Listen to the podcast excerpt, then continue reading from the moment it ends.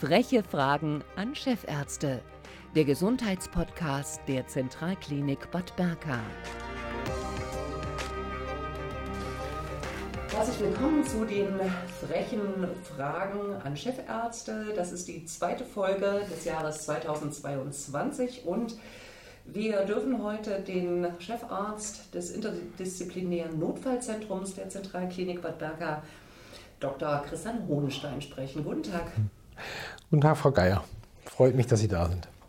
Unser Thema ist heute Sepsis, einfacher Infekt oder lebensbedrohliche Blutvergiftung.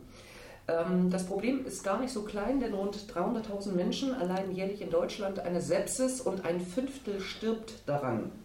Schnelles Handeln rettet auch bei dieser Erkrankung Leben, denn mit jeder Stunde ohne ärztliche Behandlung steigt das Sterberisiko um 1%. Das bedeutet, nach einem Tag warten ist das Risiko auf 24 Prozent, habe ich in meinem, im äh, Zuge meiner Vorrecherchen festgestellt. Stimmt das ungefähr? Ja, das ist noch viel schlimmer. Also Sie können rechnen, jede Stunde macht 7 Prozent. 7 Prozent mehr. Und wir reden über äh, Todesfälle, so in etwa. Das sind die Studien äh, von vor zehn Jahren.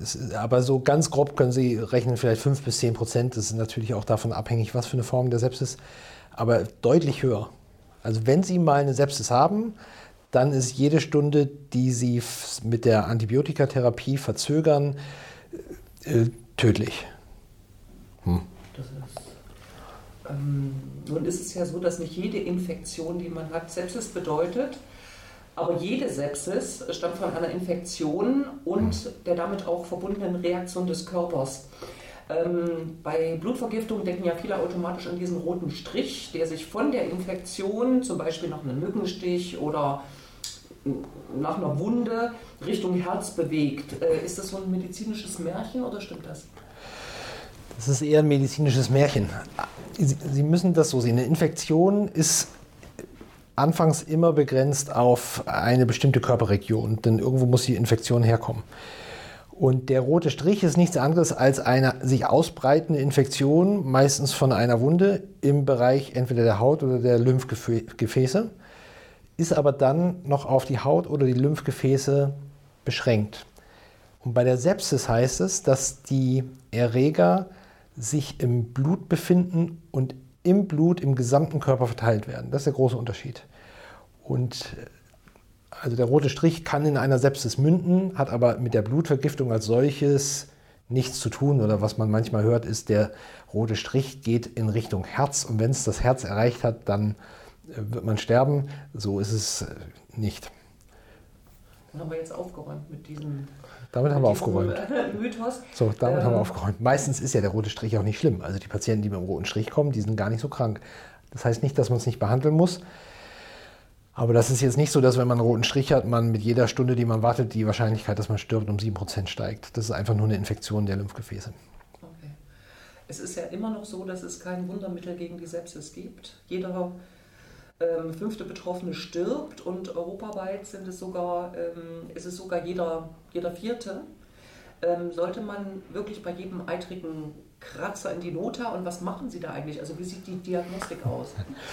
Also jetzt muss ich nochmal sagen, das Wundermittel gibt es schon gegen die Sepsis. Wenn Sie rechtzeitig Antibiotika geben, dann können Sie die Sepsis in der Regel ja extrem gut behandeln, besonders wenn das jetzt eine Sepsis ist, die von draußen kommt, also die Patienten, die sich in der Notaufnahme vorstellen, anders bei den Patienten, die im Krankenhaus eine Sepsis erwerben, weil die häufig dann Keime haben, die schwieriger zu behandeln sind. Also wenn Sie jetzt zum Beispiel hierher kommen und haben eine Sepsis, haben Sie in der Regel so den Wald- und Wiesenkeim und der lässt sich extrem gut behandeln, wenn man es denn erkennt.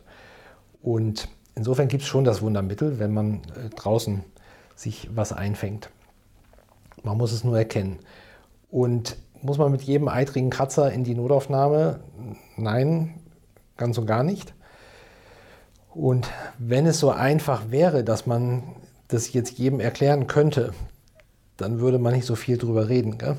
Ähm, das ist ja selbst für Ärzte extrem schwierig, eine Sepsis zu erkennen. Und die nicht erkannte Sepsis in der Notaufnahme ist ein ähm, nicht unerhebliches Problem. Deswegen sterben ja auch so viele dran, weil man die Sepsis eben nicht so ganz einfach immer unterscheiden kann von einer harmlosen Infektion. Und wenn wir uns jetzt die Definition von der Sepsis angucken, ja, lange Jahre hieß es dann, man hat so ein bisschen eine erhöhte Atemfrequenz, man muss dann ein bisschen Fieber haben und vielleicht noch äh, Erhöhung der weißen Blutkörperchen, aber das haben sie bei jedem normalen Schnupfen auch. Deswegen hatte jeder normale Schnupfen bis vor wenigen Jahren die Diagnosekriterien der Sepsis erfüllt. Also man lässt es oder man kann es medizinisch ganz schwer unterscheiden, am, insbesondere am Anfang, ist es jetzt ein Sepsis oder ist es einfach ein ganz normaler viraler Infekt, wo man nichts machen kann.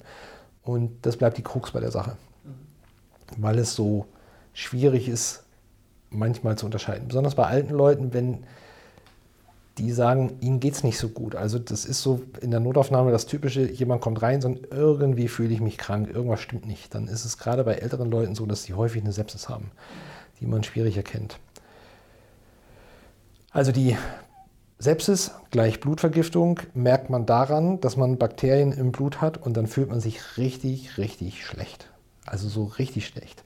Und das ist eine von den Erkrankungen, wo man automatisch Angst hat. Also die Patienten haben Angst. Herzinfarkt haben die Patienten Angst, Sepsis haben die Patienten Angst. Und das ist so eine von den Kriterien. Mhm. Wo man auch sofort den Arzt aufsuchen sollte, wenn man diese Symptome hat. Ja, genau. Ja. Ähm, wir hatten vorhin hatten Sie von älteren Menschen gesprochen. Mhm. Sind das auch, ähm, ich sag mal, die Risikogruppe oder eine Risikogruppe ja. für diese Erkrankung? Also die, normalerweise ist es so, wenn Sie jetzt den, sich mit einem Dorn der Rose stechen im Garten oder Sie werden gebissen von einem Tier oder Sie fügen sich den Kratzer zu, der eitert, dann ist ja der, die Entwicklung des Eiters ist schon die Abwehrreaktion ähm, auf die Invasion der Bakterien und normalerweise, fast immer ist es so, dass das eigene Immunsystem dann die Bakterien abtötet. Dazu haben wir das Immunsystem. Ist das Immunsystem nicht in der Lage, diese Bakterien abzutöten von selber, dann breiten sich die Bakterien aus. Wenn man Pech hat, kommen sie in den Blutkreislauf und breiten sich dort dann weiter aus und befallen alle Organe. Das ist das Entscheidende bei der Sepsis. Alle Organe werden befallen. Das eine ein bisschen früher und das andere ein bisschen später. Bei dem einen so, bei dem anderen äh, anders. Und die Risikopatienten sind immer die, bei denen das Immunsystem nicht so gut funktioniert. Zum Beispiel die Alten, zum Beispiel die Alkoholabhängigen, zum Beispiel die Patienten, die Chemotherapie haben, zum Beispiel die Patienten mit HIV-Infektion oder die Patienten, die im Krankenhaus sind wegen irgendwas anderem und allein deswegen, weil sie irgendeine Krankheit haben, die sie ins Krankenhaus bringt, eine geschwächte Immunabwehr haben. Das sind die Risikopatienten. Mhm. Hm. Ähm, Sie hatten eben die Geschichte mit dem Dorn, da muss ich an Franz Kafka denken. Hätte Franz Kafka, äh, äh, ich sag mal, geheilt oder äh, gerettet werden, werden können oder hätte er zum Arzt gehen können? Gab es damals die Therapien? Das war ja ähm, in den ja, Anfang des letzten Jahrhunderts. Na, da gab es das, glaube ich, noch nicht. Das müsste ich jetzt wissen, ne? Aber ich weiß es nicht. Aber wahrscheinlich gab es das noch nicht. Also die Entwicklung der Antibiotika ist ja der Fortschritt überhaupt in der Medizin und hat ja extrem viele Menschenleben gerettet. Und damals gab es eben dieses Wundermittel der Antibiotika noch nicht. Also Penicillin. Zum Beispiel. Damals. Ist ja, ja mit Penicillin eins. fing das Ganze an. Ja. Und inzwischen hat man ja ganz viele verschiedene äh, Wirkstoffgruppen dann entwickelt. Ja. Hm. Wann sollte man denn de definitiv zum Arzt gehen? Sie sagen, wenn man sich insgesamt schlecht fühlt dann. Also wenn Sie sich schlecht fühlen, dann sollten Sie zum Arzt gehen. Und dann ist das ich meine, aber das, das, ist ja das Schwierige. Wenn Sie jetzt eine ganz normale Magen-Darm-Grippe haben, fühlen Sie sich ja auch verdammt schlecht. Und da kommt dann der Punkt, wo man unterscheiden muss, ist es jetzt nur eine Magen-Darm-Grippe, wo man sich so richtig elend fühlt, oder ist es vielleicht dann doch die Sepsis? Und das lässt sich nicht immer auseinanderhalten. Aber wenn Sie sich als Patient so richtig schlecht fühlen und denken, irgendwas stimmt hier nicht, dann sollten Sie zum Arzt gehen. Einfach nur ein eitriger Finger, gut, da kann man vielleicht auch zum Arzt gehen, weil es wehtut und man es behandeln muss, aber das heißt nicht Blutvergiftung, das ist nicht die Sepsis. Also es muss einem schon schlecht gehen, wenn wir über Sepsis reden. Mhm. Und dann sollten Sie wirklich zum Arzt gehen. Also so klassisch, wie man das aus den Filmen kennt, Michel aus Lönneberger, der dann den Knecht Alfred mit dem, ich sag mal, sehr eitrigen Daumen ähm, ähm, zum Arzt fährt. Oder das haben wir auch gesehen in der dritten Staffel von Charité, von diesem Film der Hausmeister, der sich auch irgendwie einen rostigen Nagel in den Finger äh, gehauen hat und dann starkes Fieber entwickelt hat, sind das so äh, Symptomatiken? Ja, das wären Symptomatiken. Das wäre, also so wie das bei Michael von Lönneberger war, so muss man sich das etwa vorstellen. Dem ging es richtig schlecht, dem Alfred in der Sendung. Das ist jetzt nicht so das Typische, dass man sich bei einer Daumenverletzung eine Sepsis zuzieht, aber so grundsätzlich kann das sein, wenn das eine verschmutzte Wunde ist oder Katzenbiss zum Beispiel ist ganz gefährlich. Also Katzenbiss wäre so typisch für eine Sepsis dann. Das geht auch sehr, sehr schnell. Dann sollte man zum Arzt. Und dem ging es richtig schlecht. Ich weiß nicht, ob Sie die Staffel äh, vor Augen haben, wie Alfred da lag. Der sah krank aus. Ja. Hat er äh, gut gespielt, wurde gut geschminkt wahrscheinlich, aber so sieht eine Sepsis aus. Ja, und hm. ich sag mal, das betreffende Körperteil sah jetzt auch nicht gut aus. Nee. Muss man mal so sagen. Ja. Ähm, wie kann man denn vorbeugen? Also zum Beispiel auch Mückenstiche sind ja auch so, glaube ich, äh, können Auslöser sein, wenn man immer weiter was reinkratzt. Also nicht kratzen bei Mückenstichen? Ja, das ist so, also eine Sepsis aufgrund eines Mückenstichs bin ich mir nicht sicher, ob ich das schon mal gesehen habe. Wenn sich das entzündet, schafft der Körper das in der Regel selber. Also Mückenstiche sind jetzt nicht so die Gefahr. Ähm, normalerweise ist das Wichtige zum Vermeiden von Infektionen einfach das Händewaschen. Das ist das, also häufiges Händewaschen, das ist ja auch mit die beste Erfindung, die es so gab zur Vermeidung von Infektionen. Und wenn man Infektionen vermeidet, vermeidet man automatisch Sepsis. Hm, häufiges Händewaschen oder Desinfizieren, das sind ja nun die Dinge, die wir auch gelernt haben. Deswegen haben wir auch viele Infektionen jetzt deutlich seltener mhm. durch Corona. Also wir haben ja durch Corona jetzt ganz, ganz viele andere Infektionen fast sehen wir gar nicht mehr. Äh, zum Beispiel die Magen-Darm-Grippe. Also ich weiß gar nicht, wann ich die. Ich hatte jetzt gerade eben hatte ich endlich mal wieder eine Patientin mit einer Magen-Darm-Grippe, aber das habe ich jetzt seit zwei Jahren nicht gesehen. Ja. Und das war ja sonst häufig in der Notaufnahme, weil die Patienten sich so krank fühlen. Also häufiges Händewaschen ist wahrscheinlich das A und das O zur Vermeidung von Infektionen.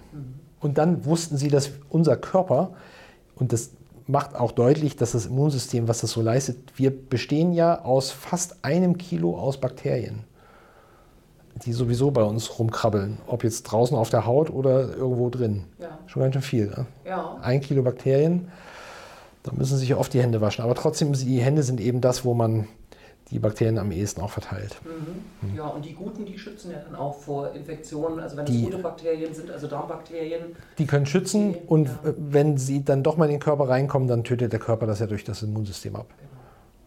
Ähm, Antibiotika haben Sie schon erwähnt, die spielen eine große Rolle äh, bei der Behandlung dieser bakteriellen äh, Infektionen. Ähm, sie helfen, können aber auch, ähm, ich sag mal, Resistenzen hervorrufen ähm, sind das Segen- und Fluchmedikamente gleichzeitig. Das ist Segen und Fluch gleichzeitig. Es wird immer so sein. Das ist die Entwicklung. Momentan gibt es keine andere, die sich absehen lässt, dass die Bakterien mit der Zeit resistent werden gegen die Antibiotika und wir neue entwickeln. Das ist so. Das ist die ganze Zeit so. Und dann gab es wieder Problemkeime, also MRSA zum Beispiel ist ja das, was wir im Krankenhaus hier kennen, wovor immer alle Angst haben. Inzwischen gibt es genügend Medikamente, womit man den Keim behandeln kann. Dafür kommen wieder neue Keime und auch wieder neue Antibiotika. Insofern ist es Fluch und Segen.